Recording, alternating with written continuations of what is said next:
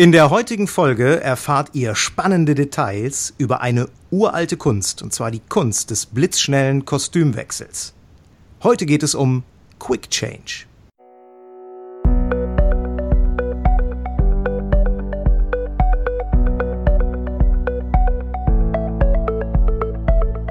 Willst du mehr Erfolg als Zauberkünstler haben? Bessere Shows? Mehr Buchungen? Höhere Gagen? Dann ist der Trickverrat Podcast genau das Richtige für dich. Albin Zinecker und Ingo Brehm von den Zaubertricksern verraten dir hier jede Menge Tipps und Tricks, wie du deine Zauberei erfolgreicher machst.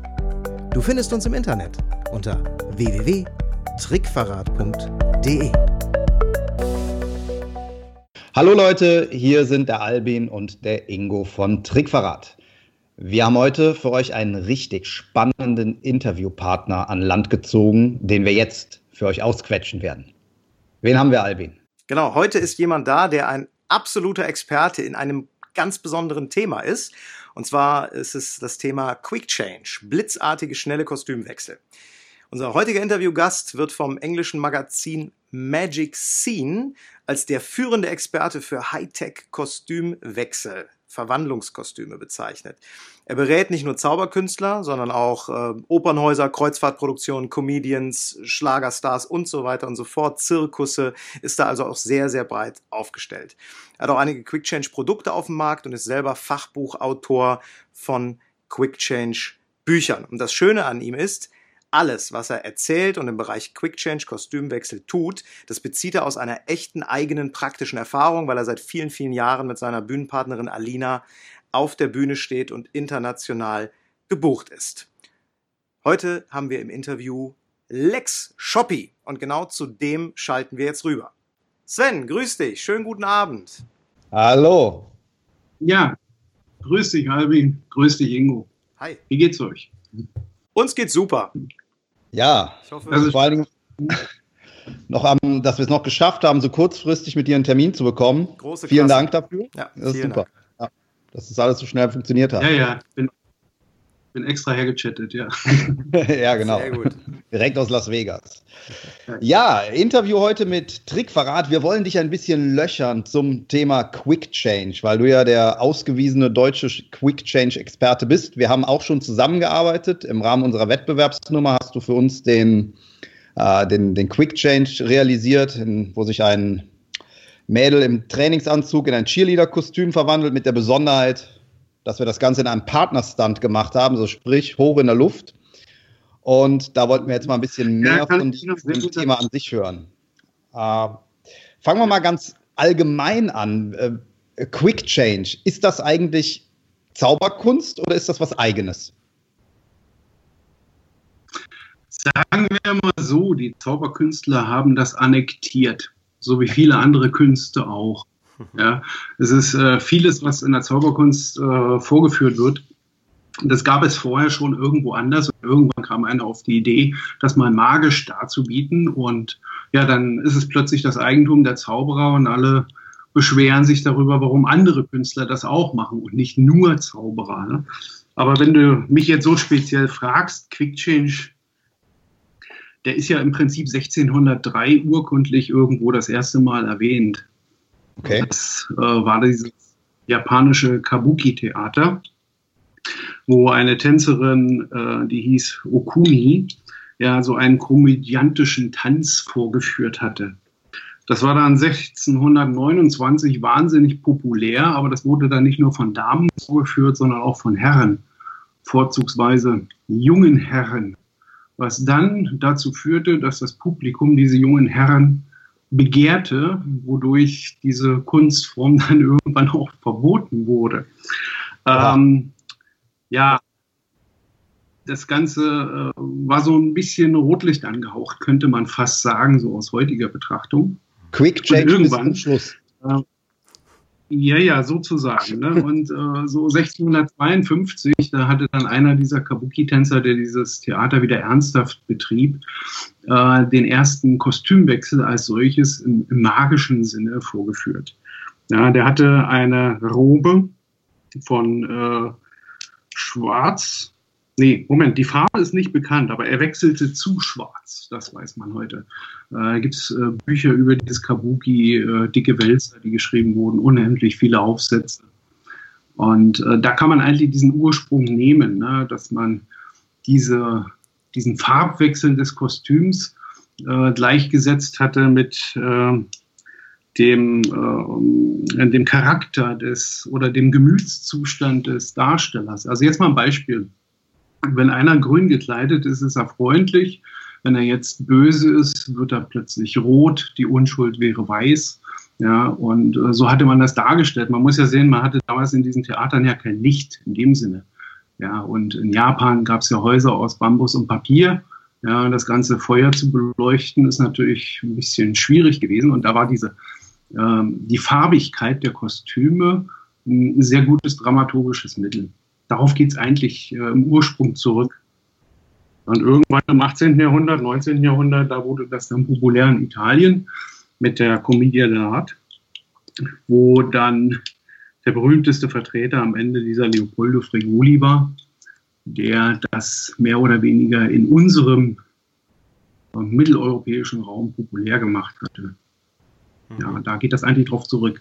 Aber das war immer die komödiantische Darstellung von Figuren, die teilweise karikiert wurden. Also man hat sich sozusagen über Leute lustig gemacht in dieser Figur. Ob das jetzt der König ist oder der Gendarm. Und ähm, da hatte das eigentlich noch, noch gar nichts mit Zauberei zu tun. Dann ging es eigentlich nur darum, man muss sich schnell umziehen, um diesen neuen Charakter äh, flüssig präsentieren mhm. zu können. Ne? Das heißt, das da hat ja das, eine, ein Schauspieler verschiedene Charaktere gespielt und wechselte dann durch die schnellen Kostüme den Charakter. So muss man sich das so vorstellen? Genau. Mhm. Genau, das machte ihn ja so ziemlich konkurrenzfähig. Ja. Mhm. Das heißt, es sind weniger Mäuler zu stopfen. Ja, und ja. es kann, kann, länger gespielt werden. Ja. Das heißt, das heißt also. Ja, auf die also Spitze hat das dann dieser Regoli hatte das ja auf die Spitze getrieben. Ne? Und der hatte ja auch viele Nachahmer, die sich dann auch äh, so nannten wie er. Äh, es gab ja auch Frauen. Das ist ja zum Beispiel die Fregolia. Die ist, äh, die ist dann auch irgendwann zu Film gegangen als, äh, Moment, äh, Fatama Miris oder so, müsste ich nochmal nach. Nee, äh, Farima Miris. Und die hatte tatsächlich damals ein Preisgeld ausgeschrieben. Ich habe irgendwo das äh, Plakat, also eine Kopie von diesem Plakat. Da hat die äh, 1000 Reichsmark gesetzt. Wenn ihr einer nachweist, dass sie diese 100 Figuren, die sie spielt, nicht selbst spielt. Mhm. Also die Leute haben natürlich gedacht, die hätte einen Gänger oder einen Zwilling ja. Aber es ging immer darum, das eigentlich komödiantisch darzustellen. Ja, die Leute haben sich darüber amüsiert, wenn irgendeiner durch den Kakao gezogen mhm. wurde. Das heißt Aber also, mit Zauberei hatte das damals noch. Genau. Genau, das, das wollte ich gerade fragen. Das heißt, es ging nie irgendwie in den Ursprüngen des Quick Change darum, einen magischen Effekt zu produzieren. Das hatte nichts mit einem Täuschungsmoment oder mit, einem, mit einer Überraschung zu tun, sondern es war wirklich der, der Dramaturgie geschuldet, dass ein Darsteller viele Charaktere oder viele Emotionen spielen will. Das heißt, mit Zauberkunst, mhm. so wie wir es heute verstehen, hat es überhaupt gar nichts zu tun gehabt, ursprünglich. Eigentlich nicht. Mhm. Das ist ja heute auch noch praktiziert in Opern oder in Theaterstücken, dass äh, Schauspieler Doppelbesetzungen haben. Ja, ja. ja, da stehen eben hinter der zwei, drei Garderobieren, ähm, die äh, den Darsteller dann einkleiden. Mhm, mh. ja, und, und manche davon können sich ja gar nicht selber einkleiden. Ja, also ich hatte mal das Vergnügen in Bayreuth, da mal diese Kostüme zu pimpen. Und mhm. äh, wenn man diese Darsteller, also das Volumen der Kostüme sich betrachtet, ja, dann frage ich mich, wie, wie, man sich selbst anziehen möchte, wenn man irgendwo zwei Meter Umfang am Bauch hat. So. Aber Opernsänger sind ja nun mal so, äh, so, groß, sonst hätten die ja gar nicht dieses Volumen, also dieses Stimmenvolumen so laut zu singen. Das ohne Mikro. Mhm. Was hast du da genau gemacht in Bayreuth? Bei den Wagner, das, bei, bei den Wagner-Festspielen? Ja, äh, es ging darum, dass äh, äh, die, die, setzen ja jedes Jahr was Neues in Szene, ne? also von, von diesem Wagner. Und in dem Moment waren das irgendwo die Nibelungen waren dran und da gab es ja diese, äh, diese Walküren. Mhm. Und bei diesen Walküren war es eben so, dass die sich äh, umkleiden sollten während der Show. Mhm. Also das heißt jetzt nicht auf der Bühne selbst, sondern so halb im Abteil sollten die dann etwas anderes tragen. Und ja. äh, bei diesen festen Spielen selbst, das ist ja eigentlich eher eine Bewegung als, als irgendwo Kommerz. Ja, weil äh, es sind unglaublich viele äh, Schneider und, und, und Darsteller und Musiker, für die ist das eine Ehre, dort nach Bayreuth zu gehen und irgendwo dort an diesen Festspielen mitzuarbeiten. Das ist ja wie ein, weltweit, wie ein weltweites Treffen. Ja, ja, ein, ein, Zauberkongress äh, ließe sich damit eigentlich am einfachsten äh, vergleichen. Ja. stell dir vor, jetzt ein Kongress und jeder muss etwas vorführen. Das Ganze in einer Gesamtproduktion, so kann man sich diese Spiele vorstellen. Ja. Und das ist natürlich so, dass dort äh, immer das Modernste gemacht wird, was es überhaupt gibt. Mhm. Ja, und da gehörte dann irgendwann mal der Kostümwechsel dazu. Da, Aber nicht als Zaubertrick in dem Sinne. Ja. Genau, das wäre jetzt meine Frage gewesen. Als Zaubertrick oder mehr als Special-Effekt dann oder über, überhaupt nicht als Effekt, sondern im ursprünglichen Sinn als schnellen Wechsel für äh, verschiedene Charaktere. Das, wie haben die das verwendet? Weil Kyren sind ja magische Wesen. Ne? Warum sollten die nicht in der Lage sein, ihr Aussehen zu ändern? Mhm, mhm. Ah, okay. Ja, das ja. ist dann die Grundmotivation. Ja, geht, geht weniger darum, zu sagen, ach, guck mal hier, ich großer Zampano, klack, trage jetzt ein neues Kleid. Ja. Ja, sondern das ging ich kann es und, und weil ich es kann, mache ich es dann auch. Ich finde das sehr, sehr spannend, äh, diese Herkunft, auch, auch als äh, wenn man jetzt als Zauberer drauf guckt. Denn äh, wenn wir uns heutige Quick Change-Darbietungen angucken, dann ist das Ganze ja auch irgendwie, ja, fast teilweise schon irrelevant, wenn man das unter diesem Aspekt betrachtet. Also irrelevant von der Geschichte, die erzählt wird. Das erkennt man aus meiner Sicht darin, dass der einzige Kommentar, den man äh, ziemlich oft hört von, äh, von Moderatoren ist, ach, ich wünschte, meine Frau könnte sich genauso umziehen. Ja. Ähm, ich finde gerade die, die Idee äh, sehr, sehr attraktiv, den Quick Change äh, viel mehr in die Story einzubinden. Also ähm, ich will uns jetzt gar nicht loben, weil, weil wir das gemacht haben. Bei uns war nur die Notwendigkeit eines Umzugs, das ist ja wirklich nur äh, an der Oberfläche gekratzt. Aber wenn ich einen Umzug einsetze, also einen schnellen Umzug, einen Quick Change, nicht nur um einen Kleiderwechsel darzustellen, sondern um die Story voranzubringen und vielleicht sogar den Charakter zu verwandeln. Ähm, Simon Piero hat es am Ende von seiner Tellerwäschernummer drin gehabt. Ne? Da hat er den Charakter wieder zurückverwandelt vom äh, und äh, das, das finde ich gerade sehr, sehr interessant. Gibt es da viele, die das äh, tatsächlich auch so machen oder ist inzwischen Haupt, der Hauptanteil der Leute die, die einfach das das Umziehen machen, weil sie es halt können. Nee, du kannst eigentlich sagen, es gibt drei Stile, wie man einen Quick Change vorführen kann. Ja. Bleiben wir mal beim Zauberer. Der klassische Zauberer, der hegt den Wunsch, einmal seine Kostüme zu wechseln oder einmal das Kostüm seiner Partnerin zu wechseln. Da geht es ja mehr oder weniger darum, ich bin Zauberer, ich kann zaubern, warum sollte ich das also nicht tun? Mhm. Ja, genau. Und wenn kann ich auch ein Tuch von Rot nach Grün machen. Dann mache ich es. Ja. ja, dann mache ich es. So, mhm. das heißt, äh, der einfache Wechsel, äh, ich brauche einen Zaubereffekt und dann mache ich das. Man könnte genauso in Frage stellen, warum da einen roten Ball im, äh, erscheinen lässt. Ja, das ist genauso äh, irrsinnig wie sein äh, Kostüm ja. zu wechseln. Ja, es gibt keine Motivation dafür. Ne? Der kann das, also macht das. Und weil er in diese Rolle des Zauberers geschlüpft ist und das Publikum sich auf diese Rolle einlässt, äh, hat er natürlich auch die Erlaubnis, dieses zu tun. So. Das nächste wäre dann äh, die, äh, die dramaturgische Sache. Ne? Also man nennt das auch so ein bisschen den Freguli-Style. Also, dass ich in eine neue Rolle schlüpfe, weil die Dramaturgie das jetzt erfordert. Mhm. Bei Simon Piero ist das eindeutig so der Fall. Ja, also äh, er spielt ja diese, diese Rolle, die er quasi jetzt von mir aus, äh, man könnte ja sagen, er träumt das Ganze, was das Publikum sieht. Ja, und in dem Moment äh, muss er natürlich äh, in der Zeit äh, zurückwandern, um dann die Geschichte erzählen zu können, wie das war mit dem Teller. Ja. ja. Und dann hat er seine Zeitachse, wo er dann äh, dort wieder, ähm, ja, also seine, seine, seine, sein Gold dort oder alles zu Gold macht, um dann am Ende, äh, nennen wir es mal ruhig, aufzuwachen mit dieser Erleichterung, ha, es war ja nur ein Traum. Ja. ja. Oder, oder macht es dann ähnlich. Ne? Also das heißt, er, er braucht diesen Kostümwechsel, um äh, in diese nächste Rolle hineinzukommen. Und da geht es nur darum, diese Rolle zu spielen. Da ist der Kostümwechsel eher unwichtig. Das heißt, der muss natürlich schnell geschehen, sonst ist er natürlich nicht magisch. Aber es ist nicht das, äh, der Hauptgrund, weshalb das Publikum sich darüber freut oder wundert, sondern äh, da geht es vielmehr darum, dass er tatsächlich diese Rolle annimmt. Und das ist ja Mimik, mhm. Gestik, ja, Verhalten, ja, Sprache und, und von mir aus auch noch Hut, Perücke und so weiter kann man ja endlos weiterspielen, dieses Thema. Ja, bist ja in der gleichen äh, Rubrik, bist ja beim Chapeau. Ne? Mhm. Ja. Also nicht beim Roland, ja, sondern hier bei diesem Filzhut, ja, wo ich nur mit diesem Hut in andere mhm. Rollen äh, schlüpfe. Ich mache das mal. Ja, genau, Schapografie. Ich mache das dreimal, da spielt es ja keine Rolle mehr, dass ich diesen äh, Hut falten kann. Ich bekomme zwar die Anerkennung vom Publikum dafür, dass ich diesen Hut so kompliziert falten kann, aber das Wunder entsteht in dem Moment, wo er ihn auf den Kopf setzt und dann auch diese Figur ist. Mhm. Ja? So, äh, also wie gesagt, das ist der klassische Magier mit seinem Quick Change. Das wäre die eine Möglichkeit. Das andere war dieser Fregoli-Style.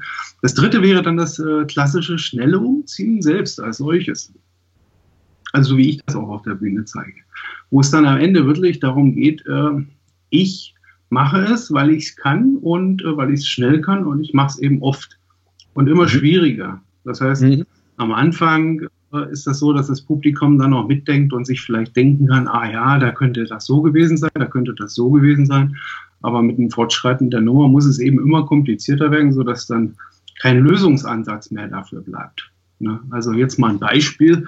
Bei uns im letzten Wechsel, da trägt meine Partnerin eine Hotpants und ein ganz kleines Bustier.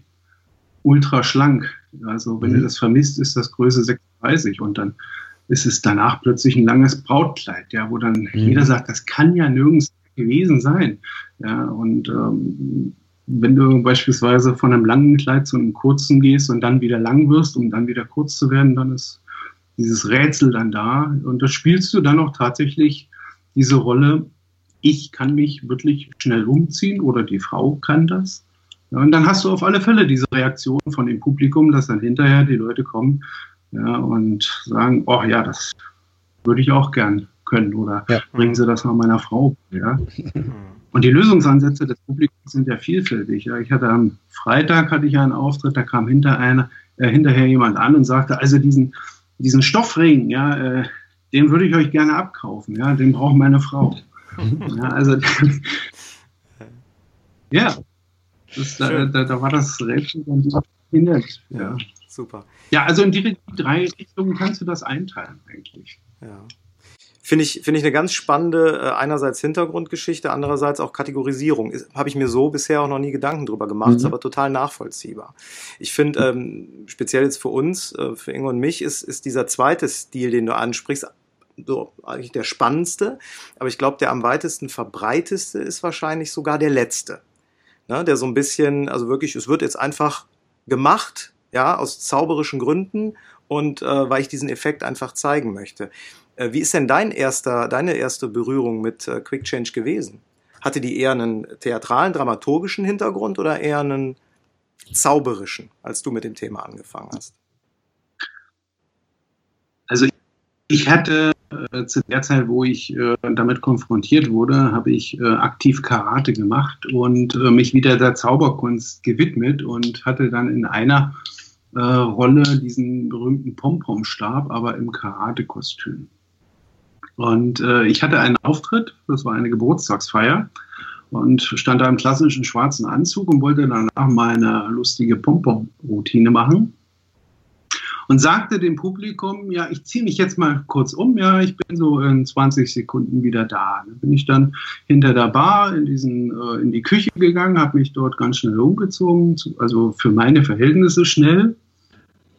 Aber es waren Kinder im Publikum und die haben dann gezählt, ja, und als dann irgendwann 45, 46, 47, da kam ich dann raus, ja. Und äh, davon gab es ein Video und das hatte ich dann mal Zauberfreunden gezeigt. Da habe ich dann den ersten Kontakt zum magischen Zirkel gesucht. Das war Ende der 90er Jahre. Und da hatte mir Hubert Wedler, das war der Autor von diesem Wörterbuch der Zauberkunst, gesagt, du pass mal auf, da gibt es ja was. Wende dich mal an den Arno Vorwerk, also diesen Mr. Paperman. Mhm. Der hat eine unglaubliche Videogalerie äh, oder ein Archiv äh, da hat er sowas, äh, guck dir das dort doch mal an. Ja? Und dann bin ich dann dorthin und hatte dann einige russische Artisten gesehen und einige äh, europäische. Und dann stand für mich eigentlich fest, also hier so schwebenden Tisch, ja, oder Ballmanipulation, alles schön, bewundere ich auch wirklich sehr. Ja, ich ziehe den Hut vor jedem, der eine Wolte schlägt, ja, aber mein Steckenpferd sind zusätzlich Kostüme. Ja, und so kam ich dazu, dass ich dann innerhalb von, ja, sagen wir mal, zwei Monaten dann meine erste Quick Change Nummer dann fertig hatte. Mhm. Mit vier verschiedenen Kostümen. Konntest du damals schon ja. nähen oder hat das dir deine Frau genäht oder bist du zum, in irgendein Geschäft gegangen? Also, ne, das ist ja nicht so einfach, mal eben mit dem Quick Change anzufangen. naja, weißt du, äh, bei mir ist es so, wenn, wenn ich etwas äh, möchte, ja, dann, dann, dann mache ich das auch.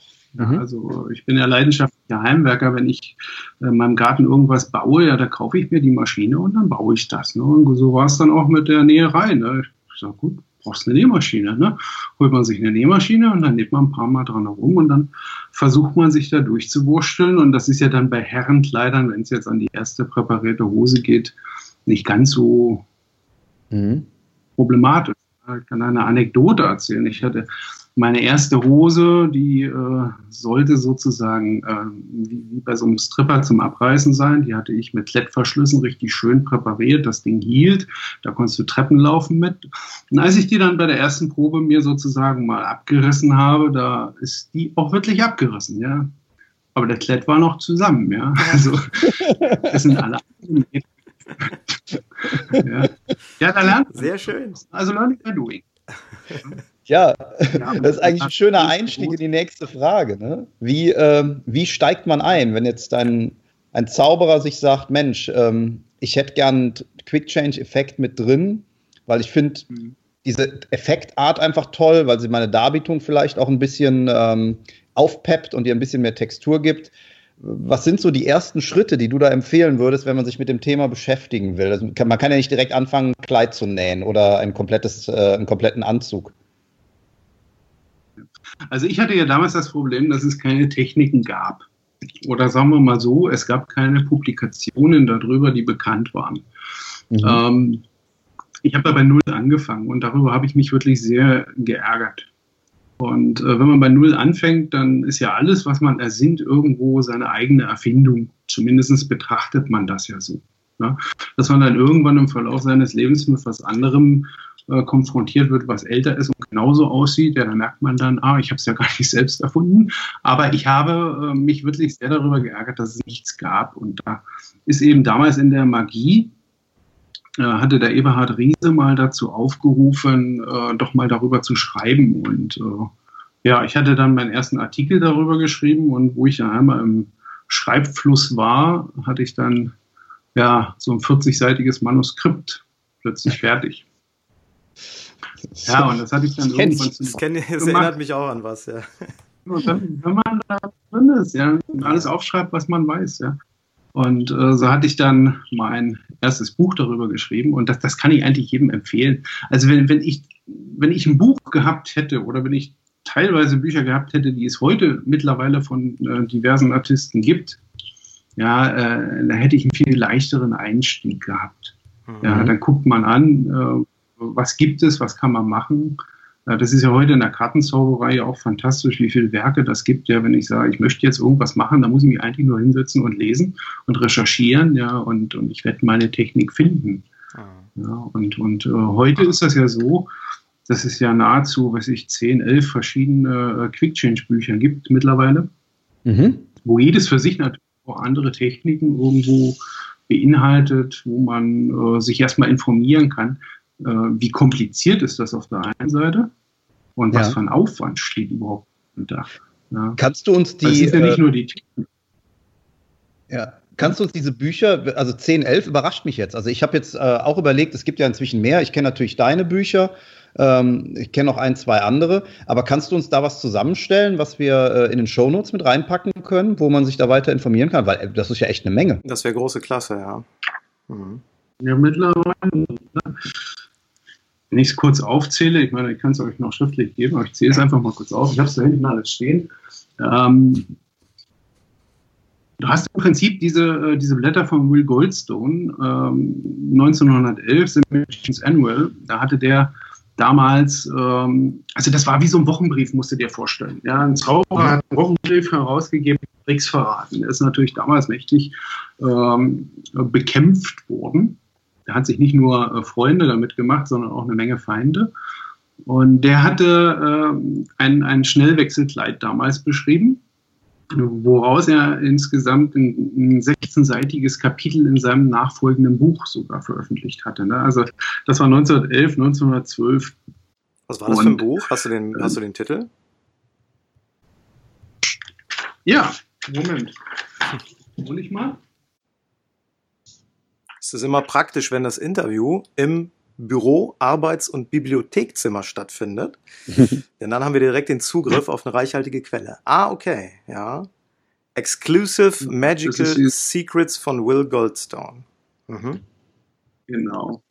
Und der hat dann ein Kapitel über 16 Seiten nur über Quick Change. Und wenn man sich überlegt, dass das irgendwo im Jahr, und ich blätter hier für euch einfach mal durch, damit man da ein bisschen was sieht, äh, ja. wo er so diese ersten Kostüme so beschrieben hatte, mhm. die schon relativ ziert für die Zeit waren.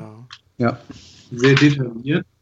Und wenn man überlegt, dass Goldstone ja ganz selten irgendwo öffentlich in Erscheinung getreten ist als Zauberer, stellt sich natürlich die Frage, warum entwickelt einer Techniken, die er nicht vorführt? Wo hat er die denn wirklich her? Ja. Ja. Da gibt es eine wunderschöne Anekdote. Und zwar hatte er immer darüber geschrieben, dass ähm, Marie Laurie ähm, eine, eine ganz äh, außergewöhnliche Zauberin damals diese Kostüme äh, vorgeführt hatte und äh, sie ihm erlaubt hatte, das zu veröffentlichen. Äh, Tatsache ist, also das hatte ich irgendwo, wo ich mein englisches Buch herausgegeben hatte, hatte ich Kontakt mit dem Magic Circle in London mit Edwin Daves, das ist dieser Historiker. Und äh, der konnte mir da ein bisschen näher sagen, was eigentlich mit diesem Goldstone wirklich war. Der Goldstone, der hatte eine Frau, das war nämlich diese Laurie.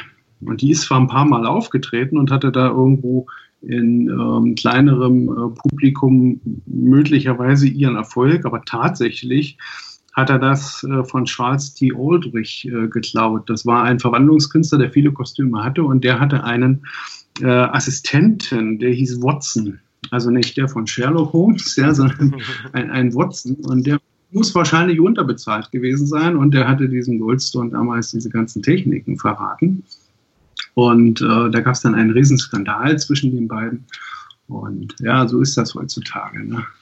Es erinnert so ein bisschen an diesen Film The Prestige. Prestige da ist das ja, ja. sehr schön dargestellt. Habe ich auch gerade dran gedacht. Ja, ja. Dieses ich weiß aber zum Beispiel, dass du in deinem äh, Buch, in deinem ersten Buch ja auch so ein bisschen auf die Themen eingehst, äh, dass man einen schnellen Kostümwechsel durchaus auch ohne ein präpariertes Kostüm machen kann. Also indem man einfach das Jackett ja. schnell auszieht. Hm?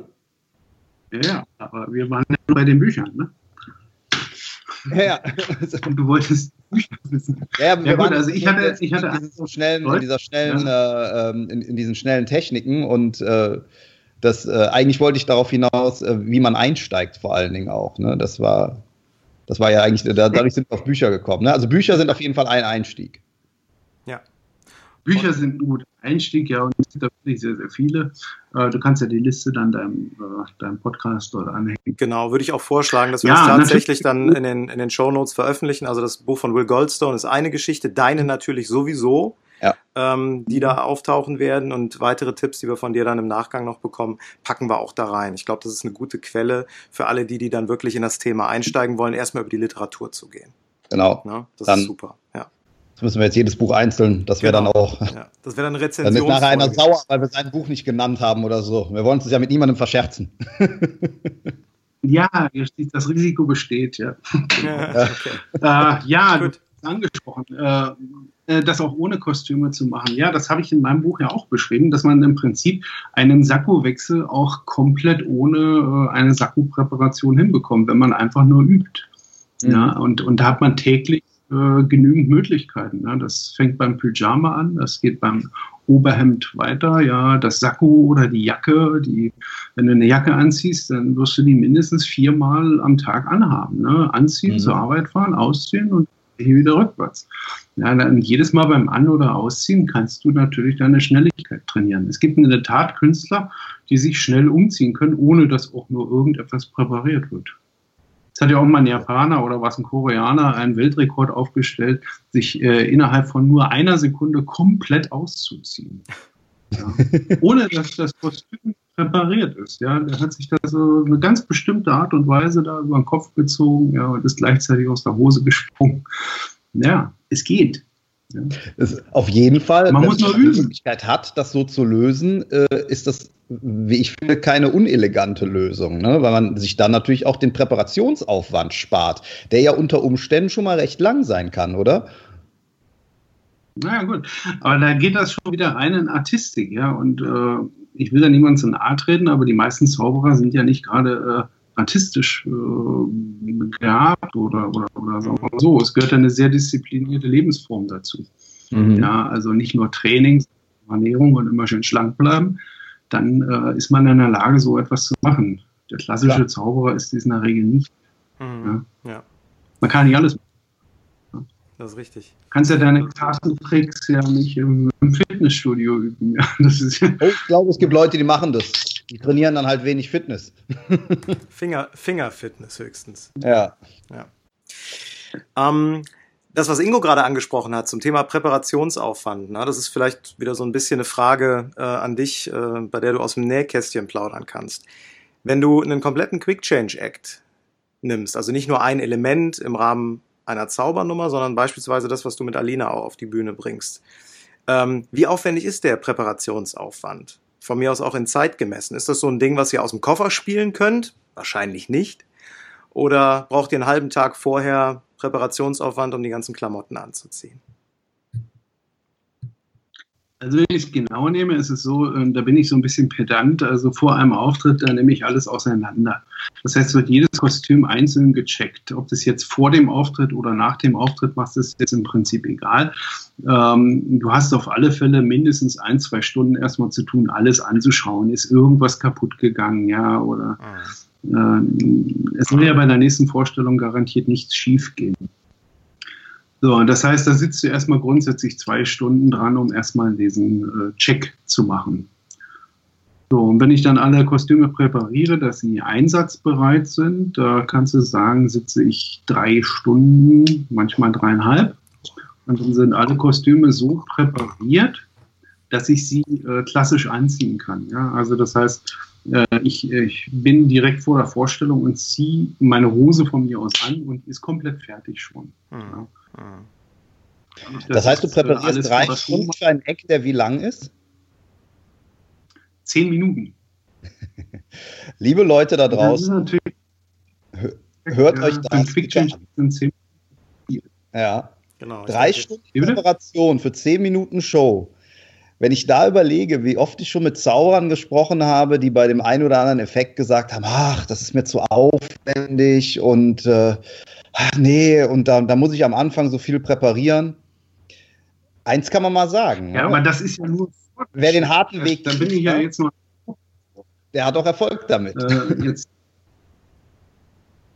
Ja, aber wie gesagt, die drei Stunden, die Kostüme zu setten, nenne ich es jetzt mal, die hat ja jeder Illusionist auch, dass er seine Illusion setten muss, aufbauen das stimmt, oder das was stimmt allerdings, ich, ne? ja. Wir spielen auch nicht aus dem Koffer, ja. Aus, aber aus dem Flightcase. Ah, ja, genau. Aus dem großen Koffer. Aber es ist wirklich umfangreich. Wenn, wenn, du uns auf unsere Nummer ansprichst, ja, wir brauchen eine Minute 15, um uns direkt vor der Show anzuziehen. Und das kein Schminken, kein, kein Setten von irgendwelchen Requisiten dabei, sondern nur äh, eine Stunde 15 irgendwelche Sachen äh, auf, also, anziehen. Hier, so eine schöne Liste, das ist meine Checkliste. Ja, wenn ich da jetzt wirklich mal äh, so mal, die, die geht ja nach Zeit. Ja, bei mir ist auch eine Uhr, die rückwärts läuft. Ja, sowas kriegst du in Ostfriesland zu kaufen. Die laufen rückwärts, ja. Und das ja. ist wie so ein Countdown. Mhm. Stehen aber keine Zahlen. Also da steht nicht 55 Minuten, 50 Minuten und so weiter, sondern da steht drauf, äh, weiß ich, äh, gelbes Kleid anziehen, ja, und dann kommen wir fünf Minuten später rotes Kleid anziehen, ja, und dann siehst du an dieser Uhr immer, äh, bist du im Zeitplan oder nicht, ne? Wahnsinn. Aber, aber es ist schon relativ aufwendig, das alles zu machen. Ja? Und wenn du dann eine Stunde 15 äh, dich dann äh, vorbereitest für die Show, dann möchtest du dann in der Regel auch, dass du pünktlich dran bist. Ja. Und Probleme hast du immer, wenn, wenn es plötzlich heißt, ihr müsst äh, zehn Minuten früher raus, dann fängst du an, dich zu beeilen, da hast du immer eine Fehlerquelle drin. Mhm. Und wenn du dann eine Viertelstunde länger warten musst, dann bist du nachher äh, ja, so durchgeschwitzt, dass deine Kostümwechsel gar nicht mehr so schnell funktionieren, äh, wie du das gerne hättest. Ja, das muss das Publikum jetzt nicht merken, ne? aber das ist im schlimmsten Fall, das war in London, da standen mal drei, äh, ja, 45 Minuten hinterm Vorhang. Der Moderator hatte alles versucht, den Künstler dort äh, von der Bühne zu bringen, aber der hatte an dem Tag mal das Publikum seines Lebens und musste dann immer mehr machen und wir standen dahinter und das war warm. Ja, da ärgerst du dich dann. Ne? Das war aber kein Mentalist. Ja, aber es ist aufwendig. Ja, das ist aufwendig. Mhm. Ja, das war aber nicht nur welchen Mentalist. Ja, du kannst das mit einer Illusion vergleichen. Das ist ja genau der gleiche Aufwand. Ja. Du hast riesige Requisiten, die gesettet werden müssen, die müssen hingebracht werden. Dann hast du deine Tänzer, die müssen sich erwärmen, damit die sich nicht verletzen, die müssen angekleidet werden. Das ist was anderes, als wenn ich rausgehe und ich sage mal einen Pomponstab vorführe. Ja. Und wir haben auch ein ähnliches Problem. Wir haben auch ein ähnliches Problem, wenn wir äh, auf den Voract warten müssen. Ne? Denn ich sag mal, sobald ja. die Mädels in der Kiste sitzen, beginnt das Schwitzen. Ja, das ist oft nicht so komfortabel, dass die da eine Dreiviertelstunde bleiben können. Das ist tatsächlich so. Das Problem hatten wir nämlich auch mal in England. Stimmt, ja. Wir hatten mal einen Mentalisten vor uns, der gesagt hat, ich mache genau 20 Minuten.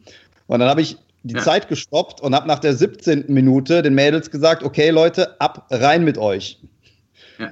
Dann hat er nochmal 20 gemacht. Das war nicht witzig. Dann haben wir wieder ausgepackt. Ja, ja. Okay. Das war lustigerweise auch das in England, also wir kennen das. Das stimmt, ja. Mhm. Okay. Ich würde gerne nochmal. Ja. ja.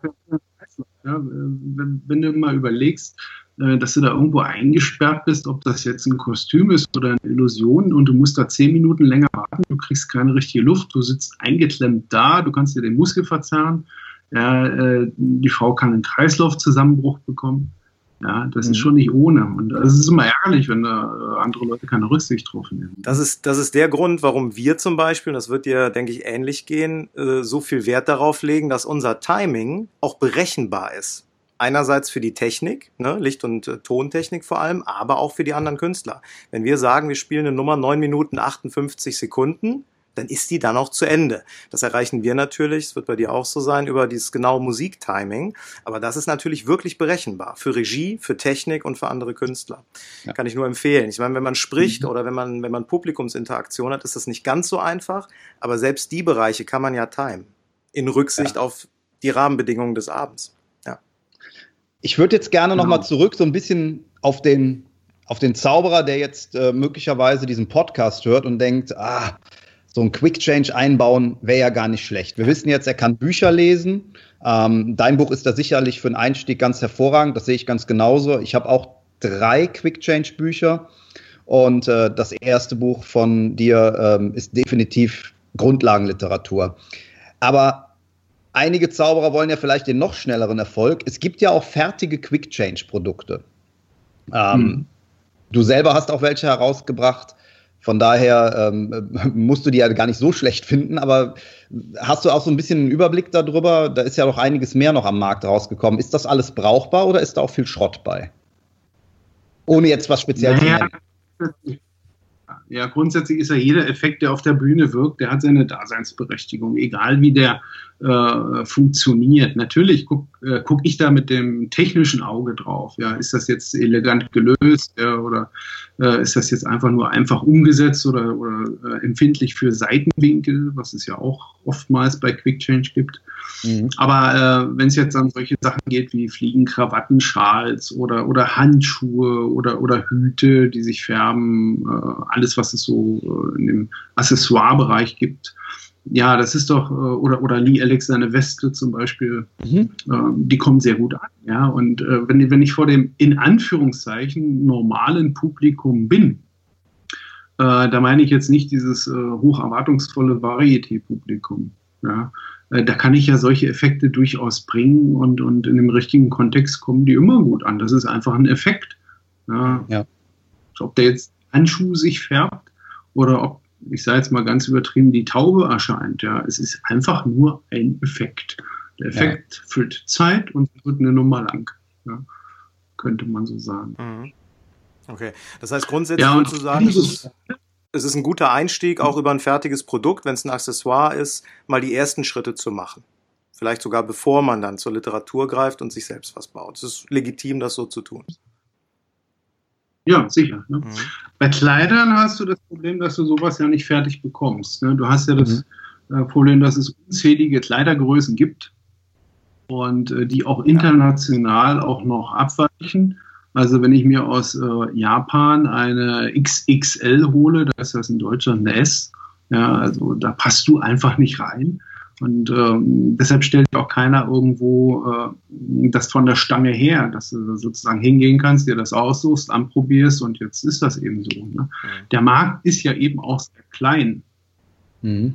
weil ja alles, irgendwo in der Zauberkunst hergestellt wird, äh, nur finanzierbar ist, wenn es international verkauft wird. Ne? Also heute könnte ja keiner mehr äh, mit Gewinn, ach, was heißt Gewinn, sagen wir mal so, kostendeckend in Deutschland ein Zauberbuch herausgeben, dann vielleicht noch in deutscher Sprache, wo es wirklich am Ende einspielt, was ich an Kosten irgendwo hatte. Mhm. Eigene Zeit ja gar nicht eingespielt. Der kostet ja auch. Ne? Ja. Und wenn du überlegst, ja, vor, vor ein paar Jahren, da hatte man gesagt, ja, ein Zauberbuch, mach erstmal 1000 Exemplare. Ja, vor zehn Jahren hatte man gesagt, mach erstmal 500 Exemplare. Ja, heute fassen sich alle Zauberhändler an den Kopf, wenn du sagst, du bist 200 Exemplare verkaufen. Dann sagen sie, hä, ein Buch zum Blättern? Mhm. Ja, das ist schwierig. Ja, ja, ja. okay.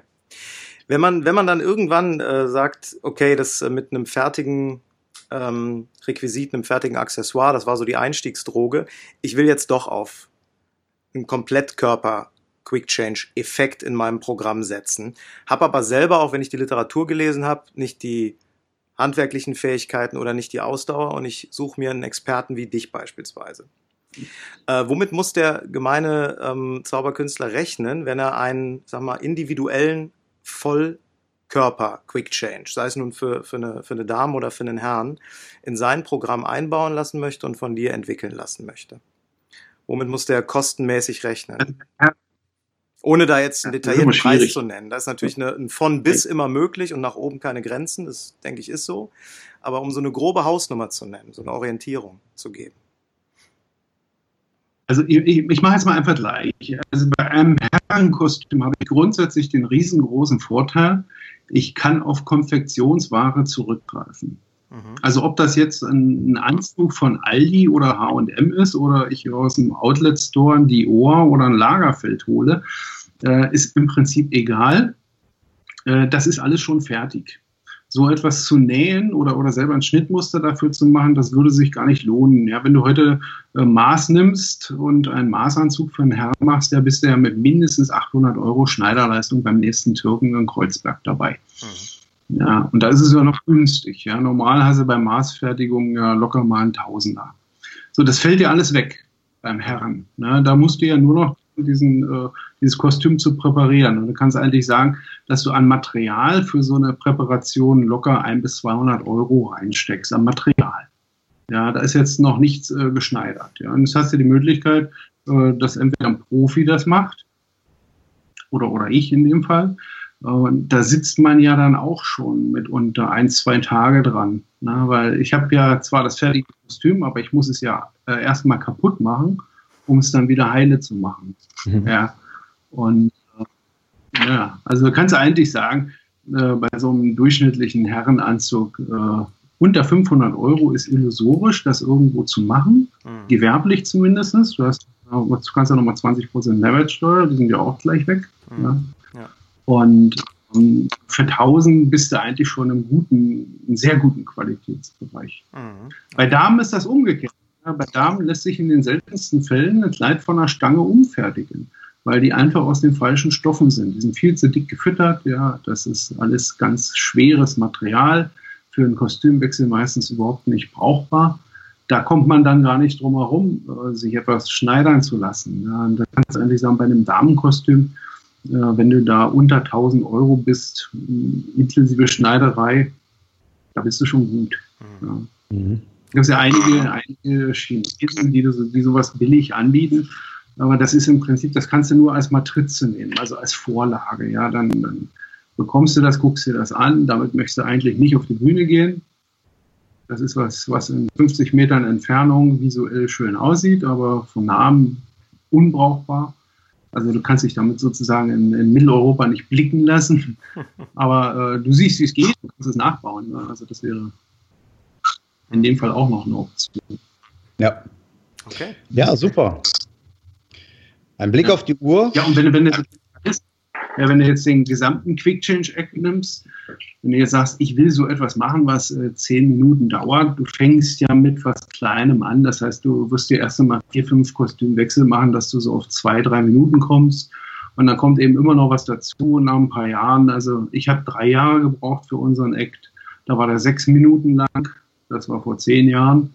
Äh, der ist jetzt zehn Minuten lang das ist schon ein bisschen viel für Quick Change, aber die Veranstalter wollen natürlich, dass man auch ein bisschen Zeit auf der Bühne verbringt und nicht in zwei Minuten fertig ist. Mhm. Und da kannst du eigentlich sagen, da steckt ein gutes Auto drin. Mhm. also du ja. kannst das mit Illusionen eigentlich auch vergleichen. Das ist ja auch das, was ich immer sage. Äh, Quick Change wird ja auf Zauberwettbewerben immer eingestuft in diese Kategorie Parlor, ne? also ähm, mhm. allgemeine Magie mit Musik oder Sprache. Da gehört das überhaupt nicht hin, weil dieser Effekt des Kostüms äh, ist ja äh, von seiner Größe her mit jeder Illusionskiste vergleichbar. Ob du jetzt eine Zersäge nimmst oder eine Zerquetsche, ja, das ist diese gleiche Größe. Und wenn ich zwei, drei Kostümwechsel mache, ist das vergleichbar, als hätte ich drei Illusionen. Also ja. wenn es schon irgendwo eintopft, ist es eine Illusionsnummer. Mhm. Und äh, so kannst du einfach sagen, eine gute Quick-Change-Nummer wirst du genau wie bei einer guten Illusionsnummer nicht unter 10.000 Euro zusammengestellt bekommen. Das, mhm und dann bist du echt noch günstig dabei. Kennt das ist, glaube ich, wirklich ja, so. Ja. Aber auch, da kann man auch nochmal noch gut auch das Doppelte ausgeben. Ja. Super. Ja, ja natürlich. Uhr, ja keine Grenze. Wir sind jetzt schon bei einer guten Dreiviertelstunde, wenn ich das richtig sehe. Das siehst du richtig, ja. Solange keine Abschnitt. Wir haben immer am Ende so ein paar Abschlussfragen. Die wollen wir dir auf jeden Na, Fall dann. stellen. Ah, ja. Und zwar eine, die äh, wir gerne am Schluss stellen, um eine konkrete Umsetzung für unsere Zuhörer zu ermöglichen. Wenn du unseren Zuhörern was raten könntest in puncto Quick Change, also bezogen auf das Thema, über das wir jetzt gesprochen haben, dein Spezialthema, was sie ab morgen ganz konkret für ihre eigene Darbietung umsetzen könnten, was wäre das? Tanzunterricht nehmen. Okay. So, wenn es so mit der Frau ist. Ja. ja. Aber, aber äh, das, das wie, wie ich stehe, wie ich mich bewege, ja, das ist äh, gerade für eine Bühnenpersönlichkeit schon, äh, schon sehr wichtig. Ja, also ja. das auf alle Fälle. So ein bisschen Eleganz auf die Bühne bringen. Ja. Super Tipp. Ja. Und Schuhe. Ne? Das ist das, was, was die Zuschauer gucken immer auf die Schuhe, weil das ist Augenhöhe. Da kann ich nicht mit dreckigen Straßenschuhen oder dreckigen Sohlen, ja, wo noch was dran klebt, ja. auf die Bühne gehen. Ja, oh, hoffentlich hört Wolfgang auch oft. Ich wollte gerade sagen, das ist so ein, das ist so ein Tipp, den wir von den Altvorderen des magischen Zirkels, als, als wir eingestiegen sind in den MZVD, immer gehört haben. Und ich kann für mich sagen, ich habe das erst in den letzten Jahren, das ist jetzt schon ein bisschen her, aber wirklich ernst genommen und zu schätzen ge, äh, gelernt, weil es stimmt tatsächlich. Es ist genau das, was du sagst. Ich habe früher am Anfang auch gedacht, was wollen die von mir? Es ist doch viel wichtiger, ja. dass es ein guter Effekt ist, als dass meine Schuhe geputzt sind. Aber das ist ein wesentliches, äh, wenn auch kleines Detail. Das gebe ich dir völlig das ist das Gleiche, wenn du in einem Restaurant bist und hast ein wunderbares Essen auf dem Teller. Wenn auf dem Teller trotzdem noch der Rest vom Essen vorher ist, hast du keine Lust hast drauf. Hast du verloren, ja. ja. Schöner Vergleich. Lex Shopping. Du kannst das mal beobachten. Da, äh, du kannst das mal beobachten, wenn du äh, äh, berühmte äh, Magier, also die es jetzt wirklich zu Ruhm und Ehre gebracht haben. Wenn du dir deren Videos anschaust, da wirst du in der Regel feststellen, dass die Schuhe haben mit einem Hacken von meistens mehr als vier Zentimetern. Äh, das ist wie bei einer Frau. Wenn eine Frau auf, auf glatten Füßen steht, ja, dann, äh, dann steht sie ein bisschen krumm da, ja. Aber sobald irgendwo äh, die Hacken nach oben gehen durch den Absatz, ja, da bekommst du so ein leichtes Hohlkreuz und stehst ganz anders da. Ja, musst du mal darauf achten, auf Videos, was die da teilweise für Hacken drunter haben. Du läufst ganz spannend. anders. Ja. Super, ein super spannender Tipp. Das ist fast wert, eine eigene Podcast-Folge drauf ja. zu machen, weil da sind wir im Bereich der Präsenz und der Bühnenwirkung. Super ja. gut, ja, super gut. Super schön zum Abschluss. Ja, zum Thema Fachliteratur, Ingo, ähm, haben wir im Grunde eben schon gesprochen. Wir ähm, packen ganz viele Tipps ähm, dazu in die Show Notes, damit man sich da wirklich auch ja. einlesen kann. Link ähm, auf die Webseite wird es auch in den Show Notes geben. Und äh, gibt es ein YouTube-Video von eurer Darbietung irgendwo, dass wir die auch noch mit aufnehmen können, ja. dass die Leute mal gucken können? Ja, ja, ja, ja. Ja, super. Klasse. Ja. durch die Link. Also Leute, klickt euch da durch. Ähm, ich kann euch nur raten, das ist ein extrem spannendes Thema. Wir können aus eigener Erfahrung sagen, der Quick Change, ähm, den wir in der Nummer hatten, der ist immer super gut angekommen. Da sind wir darauf angesprochen worden. Ähm, beschäftigt euch damit. Es hat auch Spaß gemacht, ihn zu bauen. Ja, also ja. ich kann mich noch erinnern, mit dieser ja. Idee, ja, das soll in der Luft passieren. Ja, ja. aber das also, ist das Schöne, wenn man solche spannende Projekte mal begleiten ja. darf. Also es hat auch Spaß gemacht, das zusammen äh, zu entwickeln. Also muss ich schon sagen. Das war ja der, der erste Effekt überhaupt, ja. den wir äh, kreiert haben, der eigentlich die Inspiration zu der Nummer war. Von daher war, ist sozusagen der Quick Change, den wir drin hatten, ist die Geburtsstunde unserer Wettbewerbsnummer gewesen. Von daher ist das echt was Besonderes. Lieber Sven, vielen, vielen Dank für dieses fantastische und wirklich spannende Interview. Also ich fand auch gerade so die äh, Hintergründe, die ja. historischen Hintergründe, fand ich super spannend, wusste ich, ich gar nicht, gehört. wo das alles ja. Fand ich auch klasse. Richtig cool. Mhm. Und äh, ja, ich hoffe, dass wir uns bald auch mal wieder persönlich sehen. Und Leute, euch kann ich nur raten, wenn ihr zum Thema Quick Change etwas wissen wollt oder es selber einbauen wollt, wendet euch an diesen Mann. Dem kann ich nichts mehr hinzufügen, außer wir freuen uns auf die nächste Podcast-Folge mit euch und sagen jetzt, lieber Sven, viele Grüße nach Naunburg. Das Abschlusswort gehört dir. Ja, viele Grüße nach Bonn. Danke. Also, tschüss zusammen. Bis dann. Ciao. Tschüss. Und schon sind wir wieder am Ende der heutigen Folge angekommen und wir hoffen sehr, dass es dir gefallen hat. Wir als Künstler freuen uns natürlich besonders über deinen Applaus. Aber da wir deinen Applaus hier auf dem Podcast leider nicht hören können, kannst du uns applaudieren, indem du uns eine 5-Sterne-Bewertung bei iTunes gibst. So hilfst du, diesen Podcast noch vielen weiteren Zauberern zugänglich zu machen. Das klappt nur mit einer 5-Sterne-Bewertung so richtig gut. Vielleicht möchtest du uns ja sogar eine Standing Ovation geben. Dann wäre es klasse, wenn du eine Rezension schreibst oder auf unserem Blog oder unserer Facebook-Seite einen Kommentar hinterlässt. Welche Themen interessieren dich? Worüber sollen wir sprechen? Teil uns einfach deine Wünsche mit und mach den Trickverrat-Podcast zu deiner persönlichen Erfolgstrickkiste. Besuch uns im Internet unter www.trickverrat.de. Bis zum nächsten Mal, deine Zaubertrickser.